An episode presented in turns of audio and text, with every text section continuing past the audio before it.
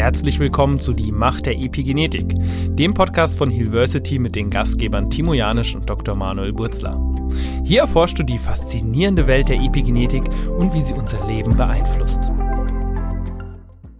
Herzlich willkommen zu einer weiteren Folge unseres Podcasts Die Macht der Epigenetik von Hilversity. Mein Name ist Timo Janisch und ich bin Gründer und auch Ausbildner im Institut für die Epigenetik Coach Ausbildungen, aber auch für andere Kurse.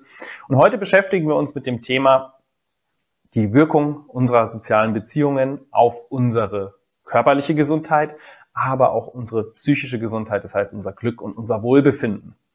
Was ist der aktuelle Stand, wenn wir so in die Gesellschaft schauen, gerade hier in den westlichen Leistungsgesellschaften? Ich persönlich nehme wahr, dass die sozialen Beziehungen immer mehr an Stellenwert verlieren.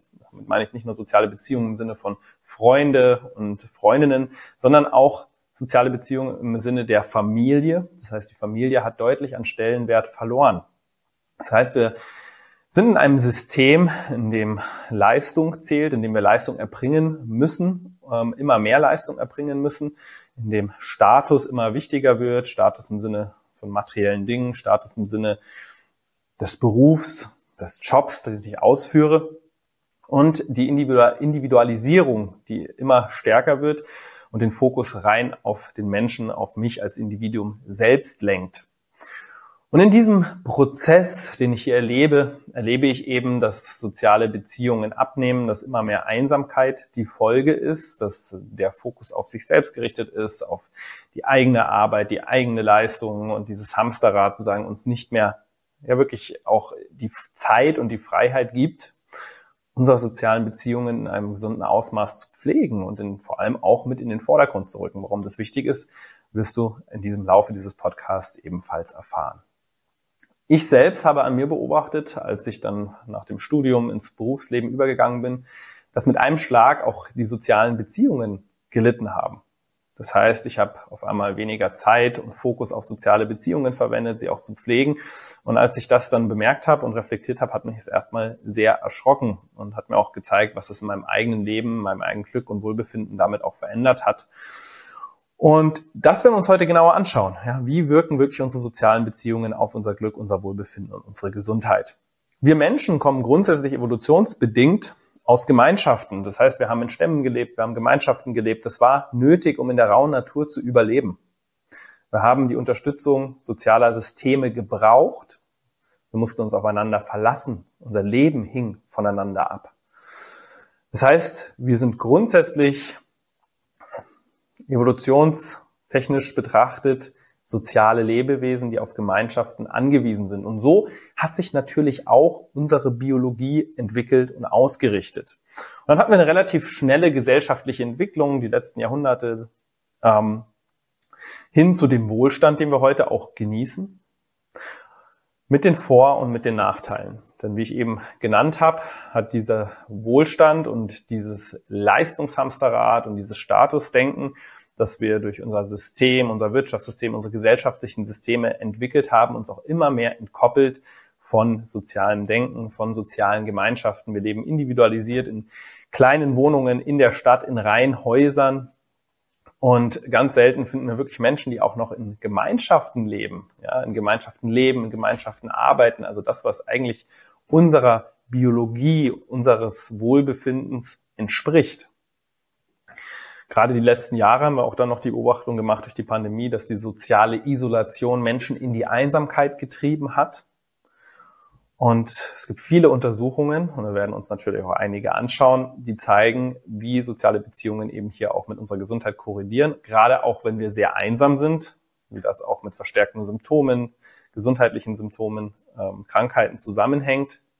Aber auch andersherum, Menschen, die viele sozial und äh, viel soziale Unterstützung genießen, deutlich besser durchs Leben kommen, glücklicher und ähm, auch gesünder. Ich selbst war vor vielen Jahren in Kolumbien reisen, es war so vor vier Jahren circa, was heißt vor vielen Jahren, vor vier Jahren, ähm, 2019. Und ich habe mir da zum ersten Mal die Frage gestellt, wow, ich erlebe die Kultur, ich erlebe die Menschen dort und sie sind unglaublich arm. Es gibt viele Gewaltherde, aber die Menschen kamen mir trotzdem deutlich gelöster, glücklicher vor als in Deutschland, wie ich die Menschen in Deutschland erlebe. Also es ist ein subjektives Empfinden, von dem ich berichte. Und ich habe mir wirklich diese Frage gestellt, was ist denn so der Hauptfaktor, beispielsweise, dass die Menschen in Kolumbien so glücklich sind, so viel lachen, so freundlich, so zuvorkommen sind und ich in Deutschland zurückkomme und das Gefühl habe, es hängt eine Wolke der Depression über dem Land und ähm, Menschen sind so in sich gekehrt und sind unfreundlich. Ist mal ganz plakativ. Und mein persönlicher ähm, Rückschluss war, dass ich beobachtet, äh, beobachtet habe in Kolumbien, die sozialen Beziehungen, die Familie einen unglaublich hohen Stellenwert haben. Sie sind ärmer, sie kämpfen täglich um ihr Essen, aber das in sozial in sozialen Verbunden, in sozialen Gemeinschaften. Das heißt, die Familie unterstützt sich gegenseitig, die Familie ist für sich da, sie verbringen viel Zeit zusammen. Sie verbringen, machen Musik gemeinsam. Sie tanzen gemeinsam. Und das ist das, was ich auch erlebt habe. Ich bin an den Strand gegangen und nach Feierabend haben die Menschen dort am Strand getanzt. Sie haben Musik gemacht. Sie waren in Gruppen zusammengesetzt, gesessen. Und das war für mich persönlich so eine Erklärung, warum die Menschen dort, obwohl es ihnen wohlstandstechnisch, also materiell gesehen, deutlich schlechter geht und ja, sie jeden Tag auch in gewissem Maße zu kämpfen haben, sie so viel glücklicher und gelöster rüberkamen wie ähm, wir hier sozusagen in der westlichen Welt. Wir haben alles, und gleichzeitig ähm, sind wir, ja, haben viel Depressionen hier in der westlichen Welt. Ich glaube sogar, wenn ich, wenn ich mich richtig erinnere, habe ich dazu mal einen Bericht gelesen, dass wir hier in der westlichen Welt Europa, USA mit die meisten psychischen Erkrankungen haben, Depressionen und so weiter. Ich bringe das wirklich in Zusammenhang auch ähm, mit den sozialen Beziehungen, die hier einfach sehr, sehr stark fehlen. Wir beschäftigen uns ja auch mit dem Thema der Epigenetik. Das ist ja mit so ein unserer Kernthemengebiete.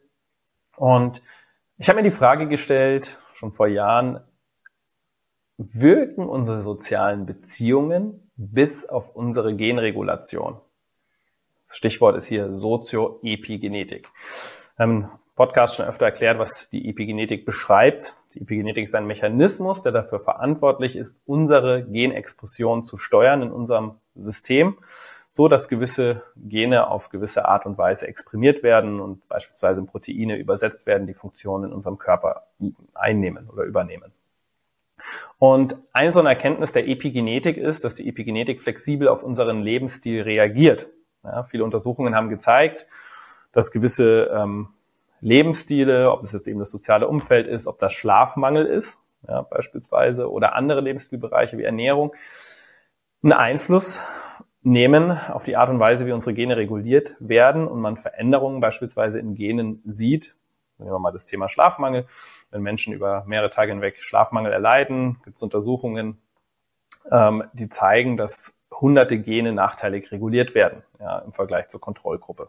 Die Max-Planck-Gesellschaft hat hier eine Untersuchung angestellt, die interessante Ergebnisse geliefert hat. Und zwar wurden Kinder untersucht aus Familien und deren Epigenome, also ihre epigenetischen Profile. Und es wurden Kinder aus, sage ich mal, verschiedenen sozioökonomischen Schichten untersucht, also wirklich sozioökonomischer Ungleichheit. Und da gab es verschiedene Kontrollgruppen. Und die, das Ergebnis war, dass Kinder, die aus sehr armen Familienverhältnissen stammen, einhergehend mit all den sozialen Problemen, die hier herrschen, veränderte epigenetische Profile aufwiesen, die auch in Verbindung gebracht werden mit gesundheitlichen Problemen auf der körperlichen Ebene oder eben auch auf der psychischen Ebene.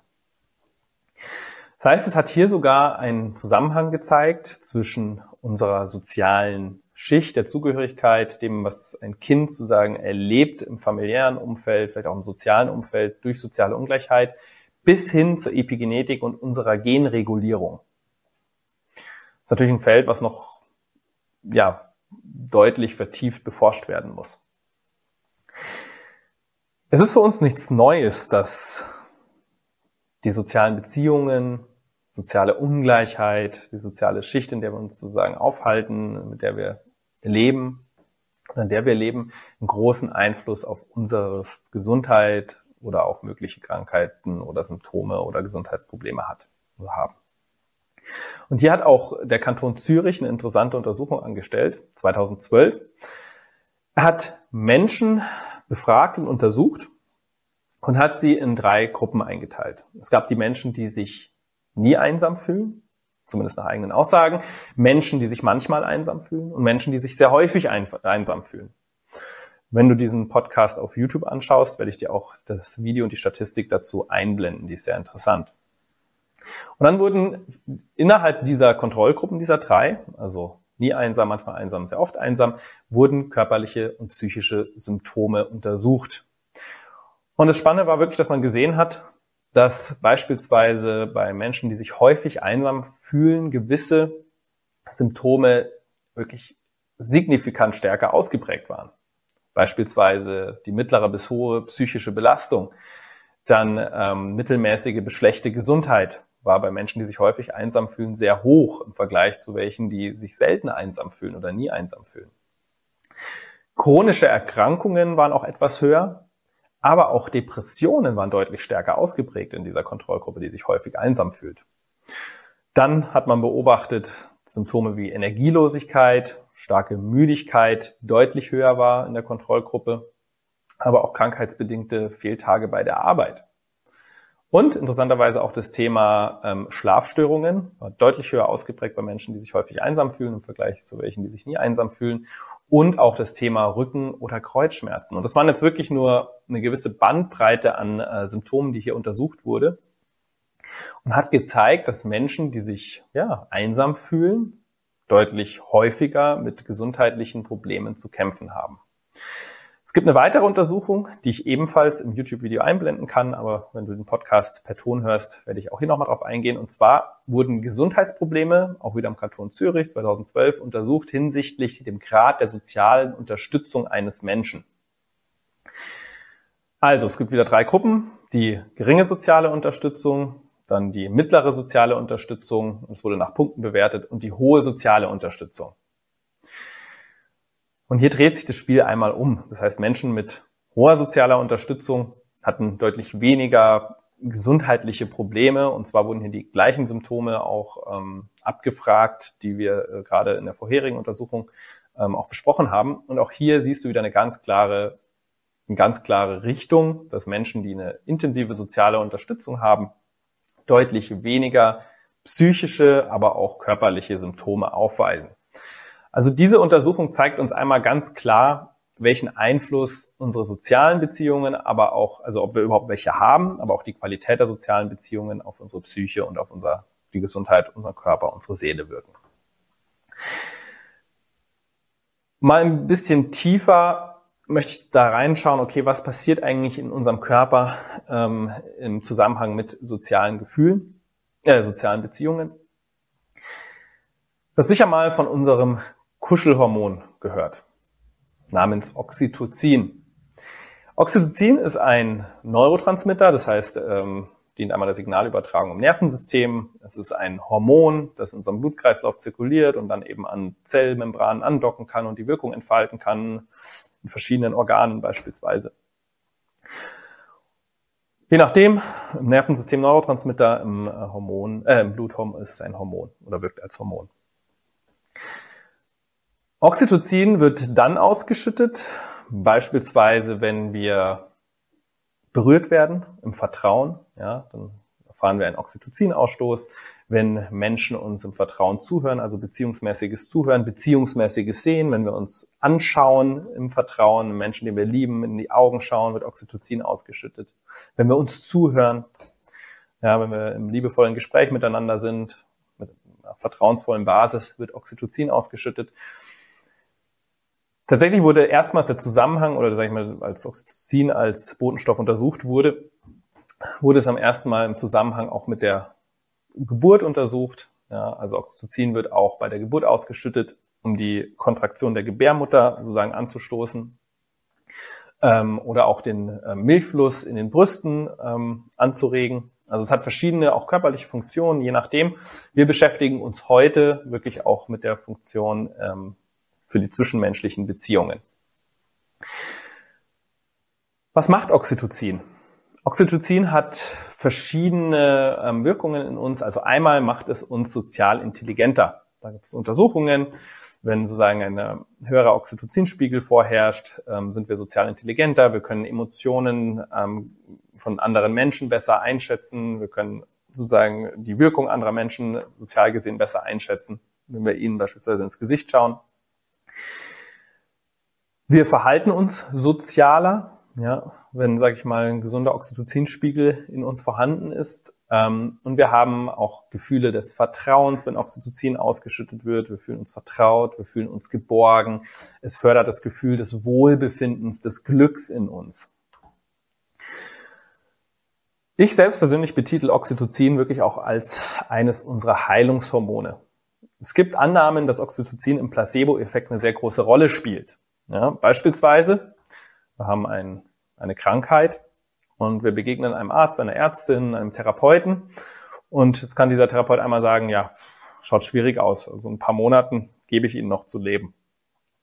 Oder der Arzt, die Ärztin kann sagen, ich bin für dich da, ich bin für Sie da, wir tun alles, was wir können, wir schaffen das gemeinsam, wir werden durch diese Zeit gehen, wir werden alles ausprobieren, wir werden schauen, wie wir es möglich machen, dass Heilung geschieht.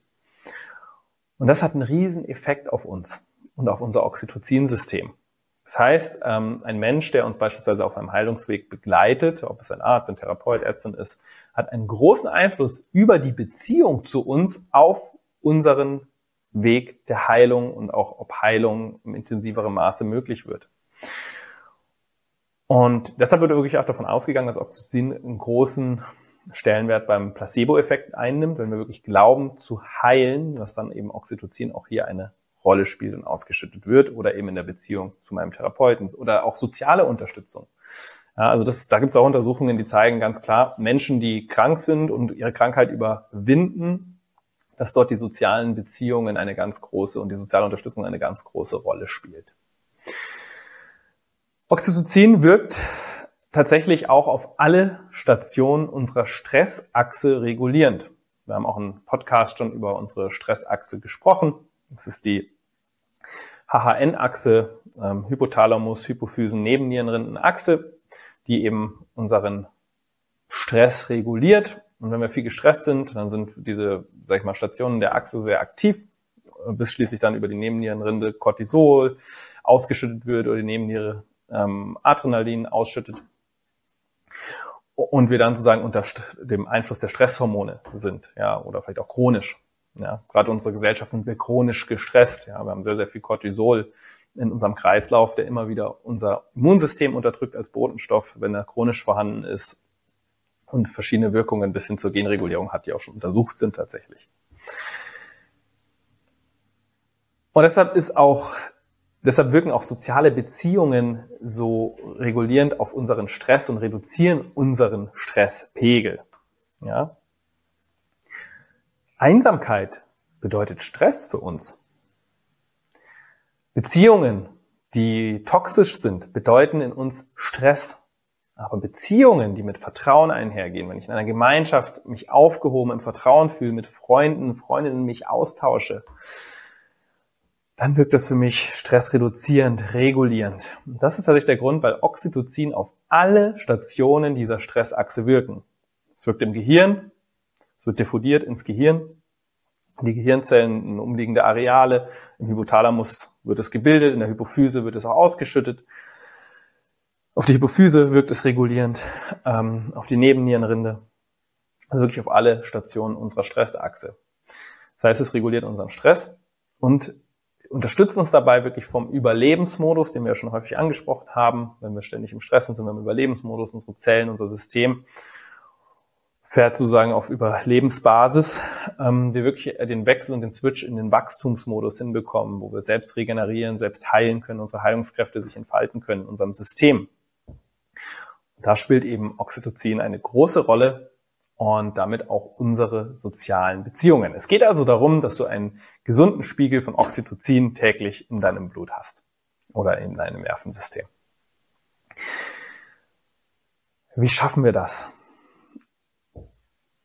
Es ist wichtig, dass wir beginnen, unsere sozialen Beziehungen zu reflektieren. Zu reflektieren, wie welche Qualität haben unsere sozialen Beziehungen? Warum bin ich mit gewissen Menschen in Beziehungen und mit gewissen Menschen vielleicht auch nicht? Welche Muster laufen in diesen Beziehungen? Was hat meine eigene Vergangenheit, meine erlebte Vergangenheit vielleicht auch mit mit der Art und Weise, wie ich Beziehungen lebe, zu tun. Das ist auch sehr interessant. Die Art und Weise, wie wir Beziehungen gestalten, hat viel mit der Prägung unserer Vergangenheit, den Erfahrungen, die wir in der Vergangenheit gemacht haben, zu tun. Die Erziehung unserer Eltern spielt hier eine sehr große Rolle. Beispielsweise auch die Beziehung und die Art und Weise, wie unsere Eltern miteinander umgehen und Beziehungen leben. Es gibt verschiedene Möglichkeiten. Es kann sein, dass Eltern eigentlich sich trennen müssten, aber immer wieder den Spruch bringen, ich bleibe für das Kind zusammen. Ja, für das Kind bleiben wir zusammen und trennen uns nicht.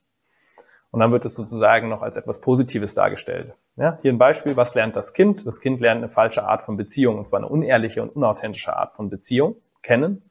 Ja, weil Eltern und vielleicht sogar noch Schuldgefühle, weil Eltern wir sagen, ja, wegen dir bleiben wir zusammen, aber eigentlich passt es gar nicht mehr. Oder tatsächlich auch eben Trennungen, die auch beispielsweise Eltern, die immer wieder neue Partner, Partnerinnen haben und das Kind das immer wieder miterlebt und da vielleicht auch Bindungsprobleme äh, vorherrschen bei den Eltern und die Kinder das sagen, lernen, die lernen von den Eltern. Oder wenn ähm, Eltern viel streiten, keinen gesunden Umgang miteinander haben, keinen authentischen Umgang miteinander haben, sich betrügen, sich anschreien, ähm, sich gegenseitig manipulieren. Ja, das zieht sich ja durch unsere Gesellschaft, diese ganzen Themen. All das prägt uns als Kind bereits und sagt uns, so funktioniert Beziehung. Daraus entwickeln wir, aus diesen Erfahrungen entwickeln wir, entwickeln wir unser Bild von Beziehungen, unsere inneren Muster, unsere Glaubenssätze.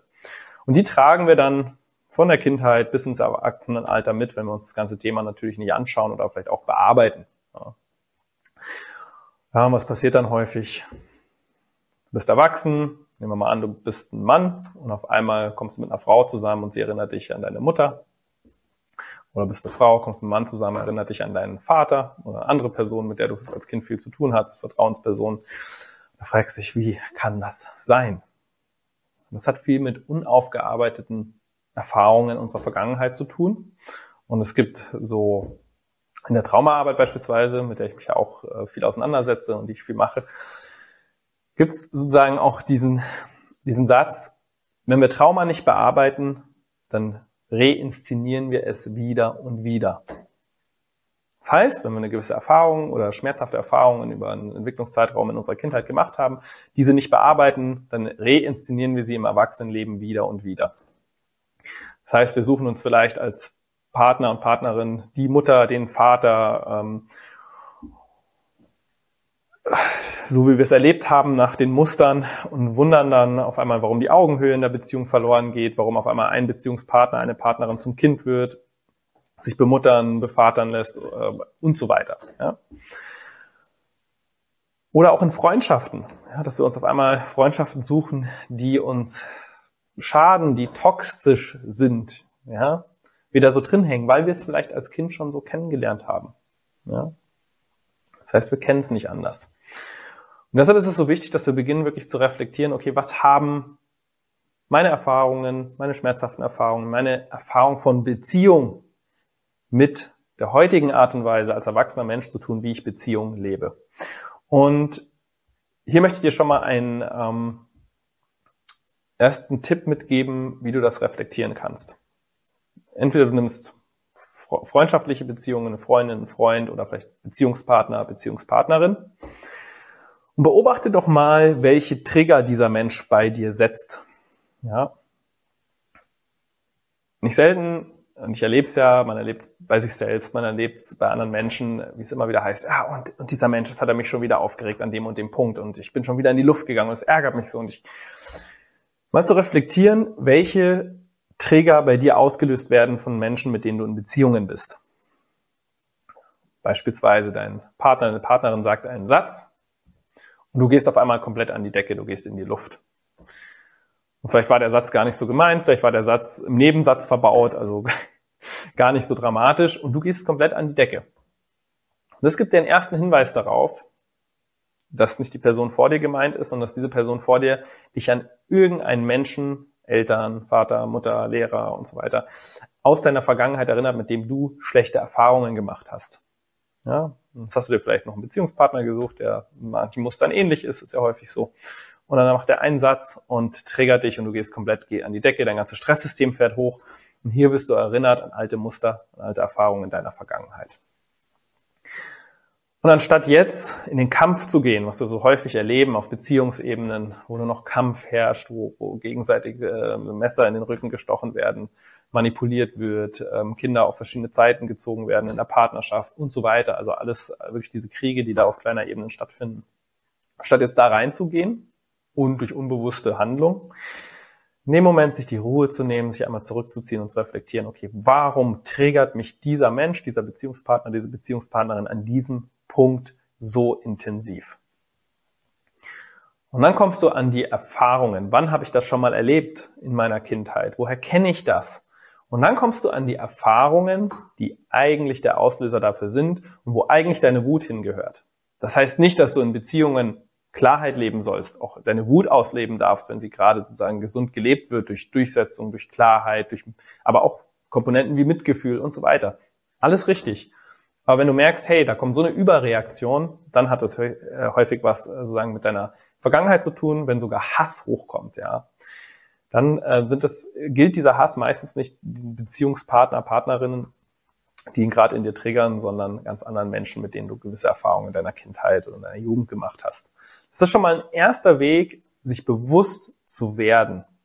Und wenn du dir bewusst wirst, dann findest du einen neuen Umgang mit Beziehungen und du veränderst dich, du arbeitest an dir, du entwickelst dich und wirst du auch wieder neue Beziehungen in dein Leben ziehen. Das ist auch eine meiner wichtigsten Botschaften aus eigener Erfahrung. Ähm, als ich mit 17 begonnen habe, Traumaarbeit zu praktizieren, Persönlichkeitsentwicklung, habe ich mich verändert. Ich habe mich entwickelt.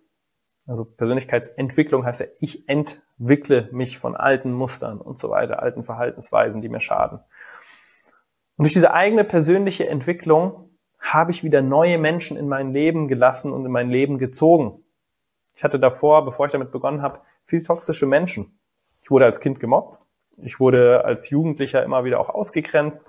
Ähm, oder ich habe sehr, sehr viel mit mir machen lassen. Ich habe sozusagen nicht für mich eingestanden, mich durchgesetzt. Konnte ich damals nicht. Ja, habe ich nicht gelernt als Kind. Als ich es gelernt habe und mich entwickelt habe, sind diese Menschen oder ich bin aus, aus habe diese Menschen sozusagen aus meinem Leben gehen lassen oder bin aktiv sozusagen, habe mich aktiv von diesen Menschen entfernt. Und es kamen neue Menschen in mein Leben. Menschen, mit denen ich auf Augenhöhe agieren konnte, mit denen, mit denen es ein schönes Miteinander gab. Das heißt, der erste wichtige Schritt ist, wenn du Beziehungen verändern möchtest zu mehr vertrauensvollen, qualitativen Beziehungen, dann fang bei dir an. Fang bei deiner eigenen Entwicklung an. Fang an dir an zu arbeiten, zu reflektieren und nimm dir dafür Unterstützung in Anspruch. Es gibt Menschen, es gibt Traumatherapeuten da draußen, es gibt gute Coaches, es gibt schlechte Coaches, da muss man wirklich gucken. Es gibt Menschen, es gibt Gruppen, die Persönlichkeitsentwicklung äh, anbieten und wirklich zu beginnen, sich mit sich auseinanderzusetzen sich selbst zu entwickeln und so neue Beziehungen auch ins Leben zu ziehen und vielleicht auch zu verstehen, in welchem Verbundenheit bin ich noch auch zu Familienkonstrukten oder vielleicht gibt es auch einen Bann in der Familie, ja, dass ich irgendwas mit aufrechterhalte, verschiedene Familiensysteme, die oder ja, die schädlich wirken. Ja. Also hier ein Bewusstsein zu schaffen, ist ein ganz, ganz großer Schritt. Es gibt auch die Möglichkeit, es ist eine kleine Intervention, dass du dir mal ein Papier nimmst, dich in die Mitte zeichnest und dann drumherum fünf Menschen, die dir am nächsten stehen, mit denen du am meisten Zeit verbringst, die vielleicht ähm, eine wichtige Position, Rolle in deinem Leben einnehmen. Und dann wirklich mal die Beziehung zu diesen fünf Menschen reflektierst. Einfach mal zu schauen, okay, was macht die Beziehung aus zu dem jeweiligen Mensch? Was macht die Beziehung aus? Was tut mir gut in der Beziehung? Was gibt mir Energie? Was wirkt destruktiv auf mich innerhalb dieser Beziehung? Wie verhalte ich mich in der Beziehung? Bin ich authentisch? Bin ich ehrlich? Spreche ich klar aus? Ähm, spreche ich klar aus, ähm, was mir wichtig ist, was ich denke, was ich fühle? Oder ordne ich mich unter? Halte ich mich zurück? Stecke ich ein? Und nimm doch mal die fünf Menschen, die dir wirklich am nächsten stehen und reflektier mal diese verschiedenen Punkte, sozusagen in der Beziehung mit diesen Menschen und dann überlege dir mal, okay, welche Beziehung wäre denn jetzt am wichtigsten, hier mal eine Veränderung reinzubringen? Und dann nimm dir mal konkrete Schritte vor, die du wirklich unternimmst, wenn du diesen Menschen begegnest, was möchtest du verändern? Wie möchtest du dich anders verhalten? Und es mal auszuprobieren und mal zu schauen, was verändert sich dadurch in der Beziehung. Ja, und wenn, sagen wir mal, auf einmal der Fall ist, dass du für dich einstehst, dass du auch mal ehrlich sagst, wenn jemand über deine Grenzen geht oder du über deine Gefühle sprichst und es dieser Mensch nicht tragen kann, dann könnte auch die Möglichkeit entstehen, dass es nicht mehr der richtige Mensch in deinem Leben ist. Oder dieser Mensch auf einmal angeregt wird und auch beginnt über eigene Gefühle zu sprechen oder vielleicht auch eine Erleichterung bei diesem Menschen kommt, die Beziehung sich intensivieren kann, Vertrauen entstehen kann. Ja. Führt es doch einmal durch. Probier es für dich aus. Das ist ähm, hochinteressante Übung, die viele Erkenntnisse bringen kann. Ja, das waren schon immer so Tipps, wie du wirklich auch Beziehungen vertiefen kannst, Qualität in deine Beziehung geben kannst, auch mal reflektieren kannst, welche Beziehungen tun dir gut, welche tun dir nicht gut. Und klar, Familie können wir uns auch nicht aussuchen. Wenn du sagst, boah, ich bin hier in Familienverhältnissen, die sind so toxisch, dann kann es auch manchmal sein, dass wir uns erstmal eine gewisse Verbundenheit auf verschiedenen Ebenen erstmal aufheben müssen, erstmal Zeit für uns finden müssen und gewisse destruktive Beziehungen sozusagen auch erstmal auf Eis legen müssen ähm, und den Fokus vielleicht auf Beziehungen richten, die uns in dem Moment gut tun. Zum Abschluss ist mir noch wichtig, es gibt eine Langzeit-Harvard-Studie, die wurde 1930 ins Leben gerufen, ist mit einer der längsten Untersuchungen und wir brauchen diese langen Untersuchungen, um wirklich ähm, über lange Zeiträume ähm, Entwicklungen zu beobachten. Und das ist eine Studie, die hunderte von ähm, Menschen beobachtet in ihrer Entwicklung über das ganze Leben hinweg mit dem Fokus, was hält Menschen wirklich gesund und also emotional, aber auch physisch. Und wer dachte es, passend zu dem Podcast, die große Erkenntnis war, das, was Menschen wirklich glücklich macht und gesund hält, sind die Qualität ihrer Beziehungen. Und das zeigt diese Studie über nun 70, 80, 90 Jahre, 90 Jahre ganz klar über hunderte von Menschen.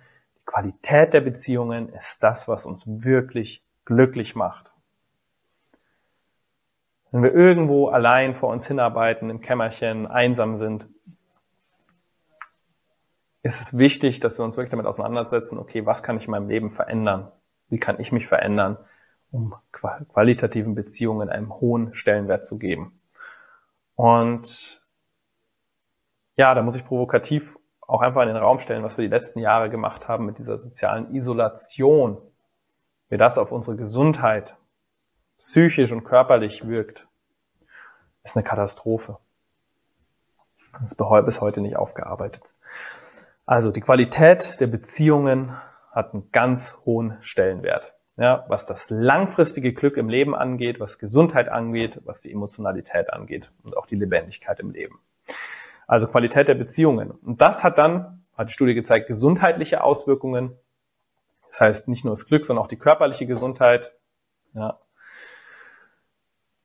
Lebenszufriedenheit, also das Leben betrachtet, die Lebenszufriedenheit hat herausgefunden, dass ähm, nicht Reichtum, beruflicher Erfolg die höchste Prio hat, sondern wirklich auch wieder die Qualität der zwischenmenschlichen Beziehungen im Leben dieser Menschen, dieser hunderte Menschen, die über Jahrzehnte beobachtet wurden. Dass ähm, die Bewältigung von Lebenskrisen dieser Menschen bei qualitativen Beziehungen deutlich besser funktioniert hat, sie Krisen deutlich besser überwunden haben. Ja.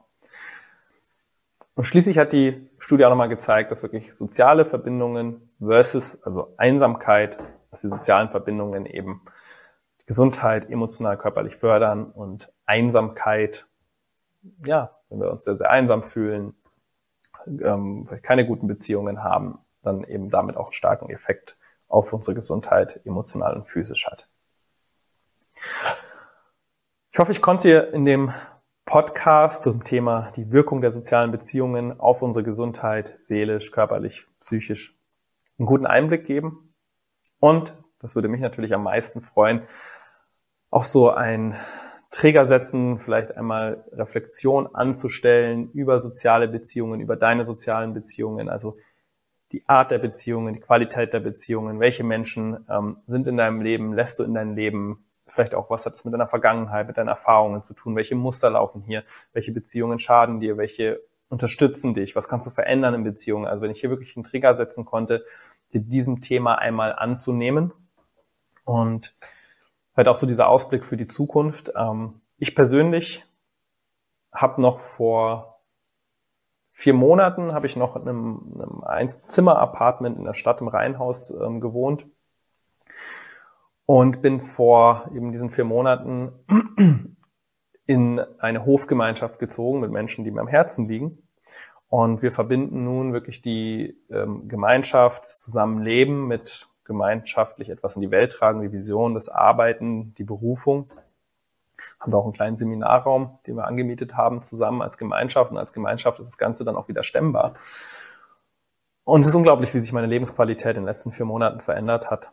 Ja, dass ich einfach in einer Gemeinschaft lebe, dass wir gemeinschaftlich sind und gemeinschaftlich arbeiten. Und ich glaube, es ist die Zukunft. Wir müssen wieder schauen, dass wir Gemeinschaften bilden. Und es ist möglich. Ja, es ist möglich. Ob man die sozialen Aspekte nimmt, ähm, die finanziellen Aspekte, alles wird in Gemeinschaften leichter, wenn ich für mich alleine stehe. Und dazu brauchen wir wirklich aber auch eine Veränderung ähm, unserer Glaubensmuster, die wir haben, weil wenn wir natürlich nur für uns sind und nichts abgeben wollen und sagen, okay, ich verdiene mehr wie du, ähm, deshalb steht mir das und das mehr zu und so weiter. Gemeinschaft bedeutet, dass auch mal jemand, der mehr hat, die, die weniger haben, mit unterstützt zum gewissen Grad, dass es so ein Geben und Nehmen ist, jemand dafür was anderes einbringt. Das ist ein gemeinschaftliches Geben und Nehmen und wir brauchen dieses gemeinschaftliche Zusammenleben wieder. Das ist das, was unsere Gesundheit, seelisch, körperlich, physisch, aber auch unsere gesamte Gesellschaft stärken würde. Und das ist ja auch so ein Projekt von uns, wirklich dieses gemeinschaftliche Leben und gemeinschaftliche Zusammenarbeiten wirklich auszuprobieren, auszutesten, daraus Konzepte zu erstellen und es auch mit in die Welt zu tragen. Vielen Dank, dass du ja, bis zum Ende dabei warst bei diesem Podcast. Ich hoffe, du konntest viel Inspiration mitnehmen und ich freue mich, dich natürlich beim einer weiteren Folge wieder anzutreffen. Schönen Tag dir. Das war es für die Folge von Die Macht der Epigenetik, dem Podcast von Hillversity. Wir hoffen, dass du einige faszinierende Einblicke gewonnen hast.